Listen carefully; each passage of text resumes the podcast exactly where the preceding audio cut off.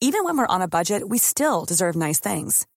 Quince is a place to scoop up stunning high-end goods for 50 to 80% less than similar brands. They have buttery soft cashmere sweaters starting at $50, luxurious Italian leather bags, and so much more. Plus, Quince only works with factories that use safe, ethical, and responsible manufacturing. Get the high-end goods you'll love without the high price tag with Quince. Go to quince.com slash style for free shipping and 365-day returns.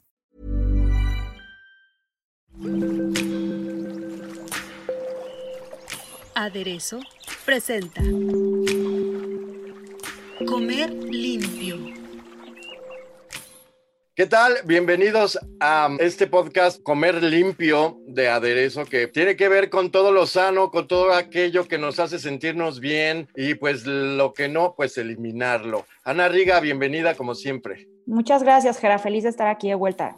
Vamos a hablar un poquito de esto, de lo bueno, poco y poquito porque es bendito, digámoslo así. Vamos a hablar de qué cantidades son las que realmente necesita nuestro cuerpo y cómo detectar hasta qué punto comer, obviamente dejar los excesos y hasta qué punto sentirnos satisfechos. Cuéntanos, Ana.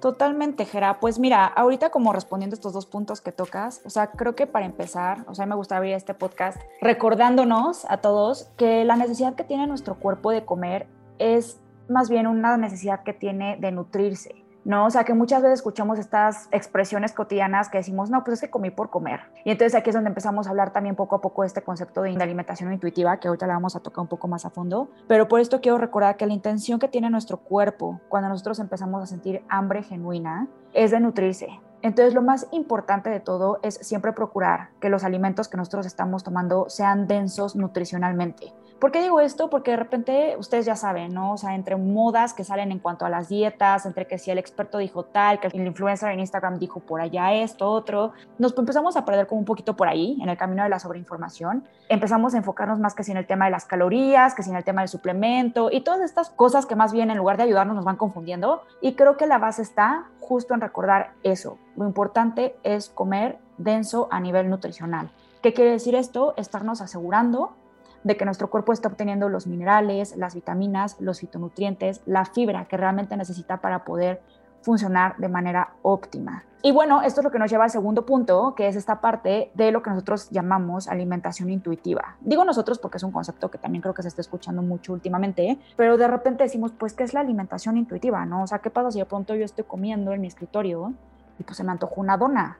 Y un refresco, ¿no? Y me eché una malteada, pues es intuitivo, ¿no? Yo estaba sentado nada más y de pronto se me antojó. No, hombre, los eh, churritos o los cacahuates. Sí, sí, los churritos, las papas, llamémosle como le queramos llamar. Digo, algo que está teniendo en común todos nuestros ejemplos es que este tipo de alimentos, que a mí no me gusta llamarlos alimentos, yo más bien los llamo productos comestibles, porque realmente no nos están brindando nada en cuanto a nutrición, ¿no? O sea, realmente lo que están haciendo es satisfacernos una necesidad que más que venir de un hambre, viene de nuestra ansiedad. ¿no? La chatarra, ¿no? Exacto, la chatarra. Entonces ahí es cuando nosotros debemos empezar a conectar intuitivamente con nuestro cuerpo y decir, ok, ¿por qué estoy ansioso? O sea, ¿realmente tengo hambre? O realmente estoy aburrido, o hay algo emocional que me está causando un nicho, me peleé con mi jefe, me peleé con mi pareja, discutí con mi familia, este, estoy esperando a que me den la noticia de un trabajo y eso me tiene ansioso.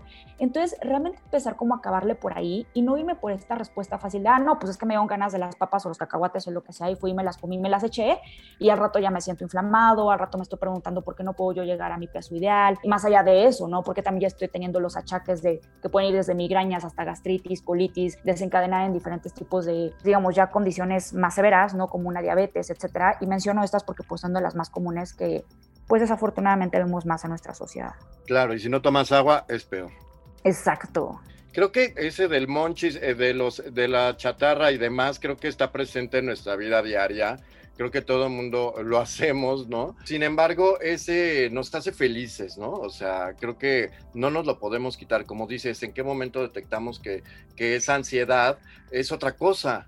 Pues mira, Gera, creo que aquí voy a tratar de, de explicarlo como de manera muy sencilla porque es un, es un proceso bastante complejo, pero aquí es muy importante siempre recordar que cuando nosotros hablamos de nuevo de alimentarnos, no de este proceso de comer, estamos involucrando no nada más nuestro sistema digestivo, estamos involucrando también nuestro sistema nervioso y también nuestro sistema endocrino, es decir, nuestras hormonas. Entonces, sistema endocrino, sistema digestivo y sistema nervioso trabajan en conjunto como un equipo para que realmente se pueda llevar toda esta operación, ¿no? O sea, lo que involucra el comer y esto llevarnos a un adecuado equilibrio en todos los sentidos, ¿no? A lo mejor cuando yo decía sistema digestivo, pues todos imaginan los intestinos, pero a lo mejor cuando yo dije sistema nervioso, pues todos imaginan el cerebro. Y claro, el cerebro está íntimamente conectado al intestino. Por eso es que escuchamos mucho decir que el intestino incluso está siendo considerado como un segundo cerebro. ¿Esto qué quiere decir? Que a partir de lo que yo estoy comiendo, debemos de nuevo de recordar que todo lo que yo introduzco en mi boca digo ahorita porque estamos hablando de alimento, ¿no? Pero también lo que yo introduzco a través de los ojos, de mi mente, etcétera, es información para mis células. Todo. Entonces tú me dices, sí, los monchis están permitidos. Sí, por supuesto, ahorita vamos a hablar de ellos y vamos a ver hasta qué tanto es tantito y hasta qué punto ya no. Pero no creo que sea algo que debamos hacer parte de nuestra rutina diaria, tomando de nuevo este principio, ¿no? Lo que yo les decía de que todo lo que nosotros introducimos es información. Entonces, si yo le estoy metiendo a mi cuerpo excesos de azúcares, excesos de sodio, que además no es la sal buena que nuestro cuerpo necesita, porque claro, estamos hechos en un gran porcentaje de sal, sino que es la sal refinada, acompañado de saborizantes artificiales, de glutamato monosódico, empezamos entonces nosotros a interferir con la armonía de estos tres sistemas, Gera. No, ya les mencionaba yo el sistema nervioso que está íntimamente relacionado, pues claro, con nuestro cerebro. Y entonces todo esto puede afectar, o más bien no puede, afecta severamente nuestro estado de ánimo, nuestros pensamientos, la manera en la que nos, nos sentimos durante todo el día, ¿no? De nuevo, retomando este tema de que si yo estoy ansioso, si yo me siento triste, si yo me siento preocupado, todo esto se genera en gran parte a partir de los estimulantes que yo le estoy dando a mi cuerpo, de nuevo, en presentación de alimentos. Entonces, creo que uno es recordar eso, poder detectar, ¿no? Hasta qué punto, porque yo también de repente escucho mucho gente que dice, oye, no, Ana, fíjate que a mí la Coca-Cola me cae pésimo y me lo dicen así, ¿no? Pero me encanta. Entonces, pues un placer a nadie se le niega. Y menos a mi edad, ¿no? Y de repente me dicen así. Y entonces dijeras tú, bueno, a lo mejor lo menos grave de esta situación es que pues de repente se le inflamó un poco el estómago, ¿no? Diste el botonazo y andas como medio sintiéndote globito, pero se te pasa en un rato. Pero lo importante aquí es empezar a ver si nada más es esto lo que está ocurriendo o si me está llevando a, a más afectaciones que yo ya de cierta manera regularicé o normalicé que pueden ser cuáles, las que yo mencionaba hace un rato, ¿no? Si tengo dolores de cabeza constantes, si de pronto me resulta muy difícil conciliar el sueño, si de repente yo digo, no, es que yo lo intenté de todo, pero no importa lo que yo haga, que eso también me lo dicen mucho, no importa qué dieta haga, no puedo bajar de peso. O en el tema de las mujeres, ¿sabes qué? Este, estoy intentando tener un bebé y no entiendo por qué, pero me está costando muchísimo trabajo. Eh, o sabes que esta información congénita que ya estaba en mi familia se me acaba de disparar a mí también. Y entonces todas las cosas las empezamos a dar por hecho, Gera. No decimos, no, pues, ¿quién sabe por qué? ¿Quién sabe por qué? Bueno, creo que aquí es muy importante recordar que nosotros sí tenemos responsabilidad sobre las acciones que nosotros tomamos y cómo repercuten estas acciones. Ojo, no estoy diciendo que la alimentación sea todo, pero de nuevo es una parte muy crucial porque es la manera en la que nosotros introducimos información y, y, programamos a nuestro cuerpo hasta cierto punto y pues por supuesto también sin dejar de tomar en cuenta pues el ambiente que nos rodea.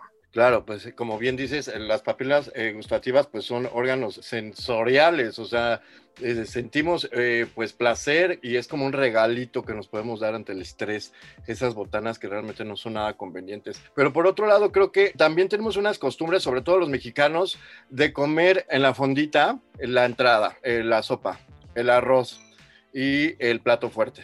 Son tres tiempos que creo que yo considero y creo que varios expertos lo confirman, creo que no necesitamos tanto.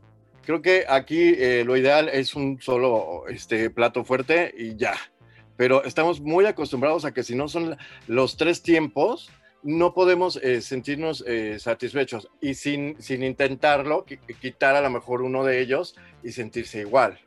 ¿No? Esas costumbres creo que también pues nos han llevado un poco a la obesidad. Totalmente. Que tienes toda la razón del mundo, Jera. Y aquí creo que tocaste, o sea, con este ejemplo que acabas de dar, hablando de las costumbres, hablando de cómo comemos también particularmente en México, hablando de cómo, lo que tú mencionabas hace rato, ¿no? De cómo es bien importante sí, o sea, sentirnos sanos a nivel físico, pero también tener pues estos apapachos entonces, pues de esta manera, pues sí quisiera decir que, bueno, y creo que para todos resulta bastante obvio que nosotros no podemos deslindar las costumbres alimenticias de las costumbres y tradiciones sociales y familiares, ¿no? Y más en un país como México, de nuevo, ¿por qué, ¿por qué México? Pues porque somos un país sumamente familiar y sumamente social. Claro. Y con lo que tú mencionabas, Gera, digo, uno creo que es bien importante, tú mencionabas ahorita lo que dicen los expertos, fíjate que hay un estudio que menciona, se hizo por ahí de la década de los 1980 y comparaban las porciones, este estudio ya tiene un rato, con los inicios de los años 2000.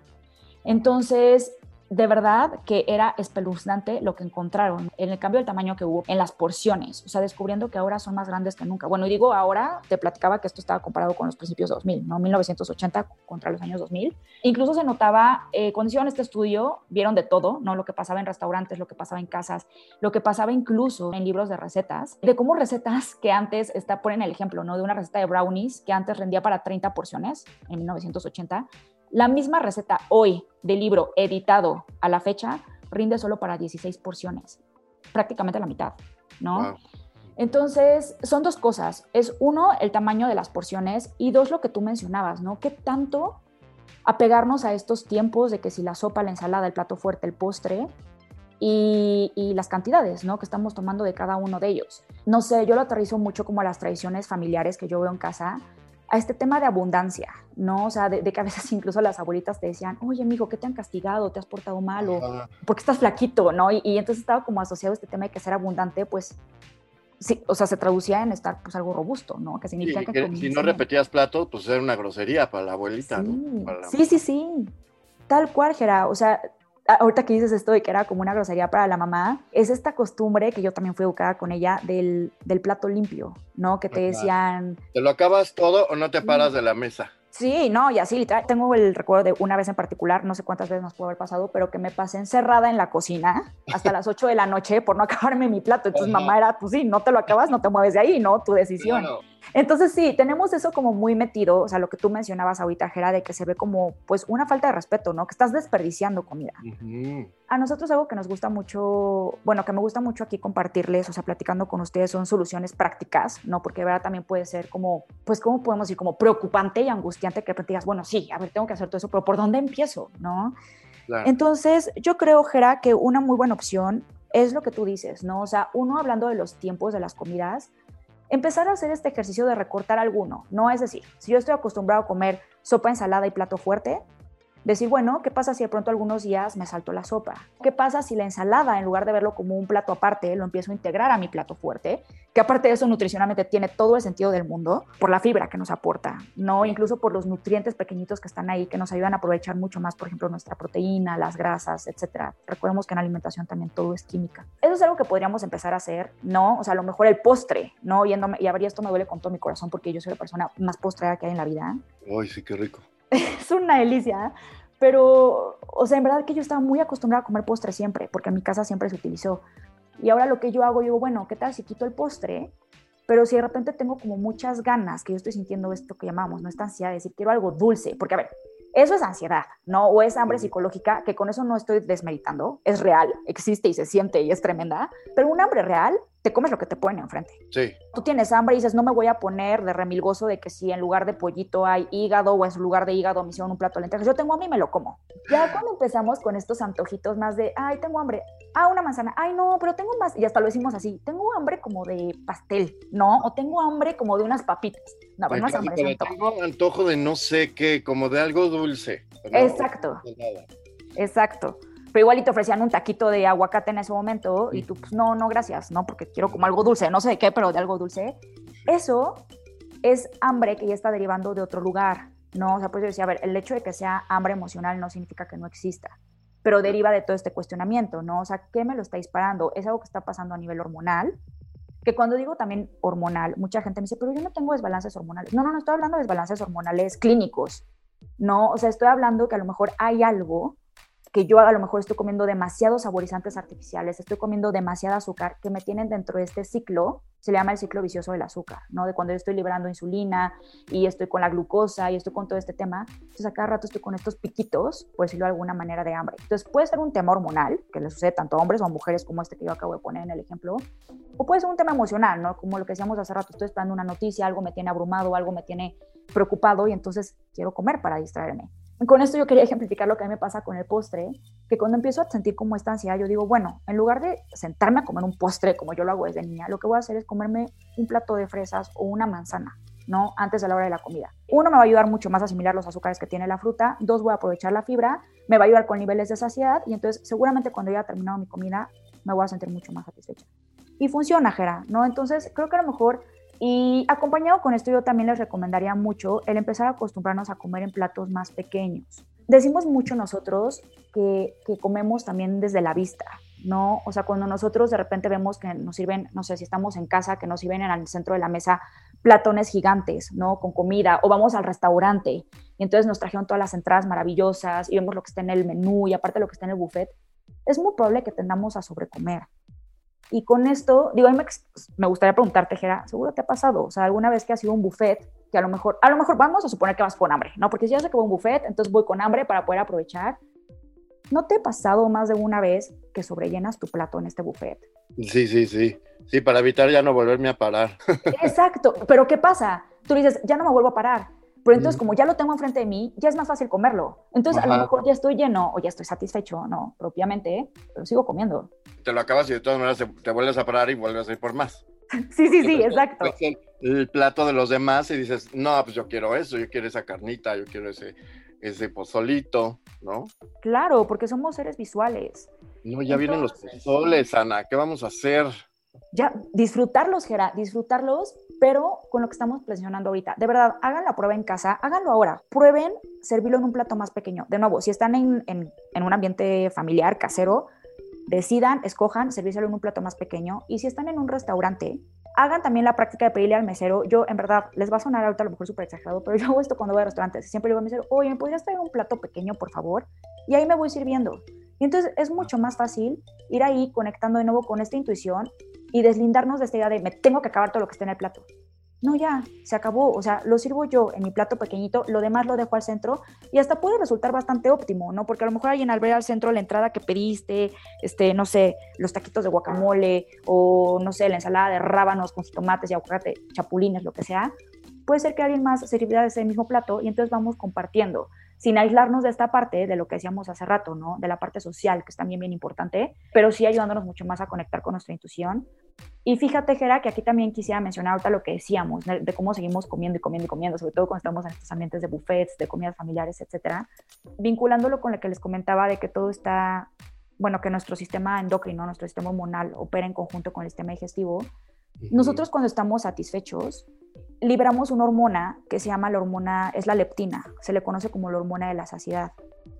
Esta hormona, a partir de que mi estómago ya empieza a enviar los neurotransmisores que dice, ya estoy satisfecho, se libera la leptina, pero ojo, la leptina tarda en llegar al cerebro aproximadamente 20 minutos. Entonces, esto me gusta mucho como recalcarlo porque quiere decir que si yo soy de los que como muy rápido, que no mastico o lo que decíamos ahorita, ¿no? Como mucho visualmente, entonces estoy como, ay, qué rico, ya acabé, pero le voy a picar de al lado y me voy a servir más, me voy a parar otra vez y demás. Yo puedo estar sobrecomiendo por 20 minutos aproximadamente. Entonces, ¿esto en qué se traduce? Pues en el famoso mal del puerco, ¿no? Que muchas veces decimos, que dices, no manches, no me puedo mover, comí muchísimo. Y hasta yo lo he dicho, ¿no? creo que todos lo hemos dicho, que dices, me pude haber ahorrado ese último platillo. O sea, y no me sentiría así de reventar ahorita que siento que ni siquiera puedo caminar. Eso es porque la leptina ya se había liberado, pero como yo no le di chance de este margen, perdón, de 20 minutos aproximadamente, sobrecomí por 20 minutos. Entonces, por eso es que también es bien importante todas estas prácticas, aparte de lo que decíamos ahorita de ir probando, de a lo mejor ir eliminando alguno de los tiempos, de ir probando platos más pequeños, hacernos a la costumbre también de masticar bien que entre que estamos platicando, entre que vivimos apresurados, entre que no ponemos atención porque estoy comiendo, pero estoy con el cel y estoy hablando con el de enfrente, se nos olvida masticar. Así es. Y creo que con la intención de hacerlo nos podemos ir acostumbrando a estos, a estos ritmos sanos de alimentarnos. Creo que es actualmente es muy importante para pues sentirnos bien. Totalmente. Ana, muchísimas gracias, de verdad, como siempre, súper interesante. Y pues ya saben, aprendan a comer, que es muy importante. Escríbanos al podcast arroba om.com.mx, síganos en aderezo.mx y nos vemos la próxima. Muchísimas gracias, Ana. Cuídense mucho, nos vemos pronto. Coman rico y buen provecho.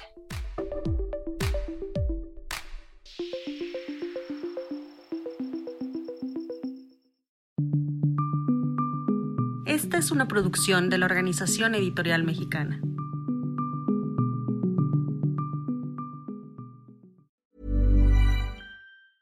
Hey, folks, I'm Mark Marin from the WTF Podcast, and this episode is brought to you by Kleenex Ultra Soft Tissues your ally to help tackle your allergy symptoms this season. I love the change of seasons, but nobody loves pollen and all those other things floating in the air that make you sneeze during this nice weather. Kleenex Ultra Soft Tissues are hypoallergenic and allergist approved. So fight back against watery eyes and runny noses without worrying about irritating your skin. For this allergy season, grab Kleenex and face allergies head on.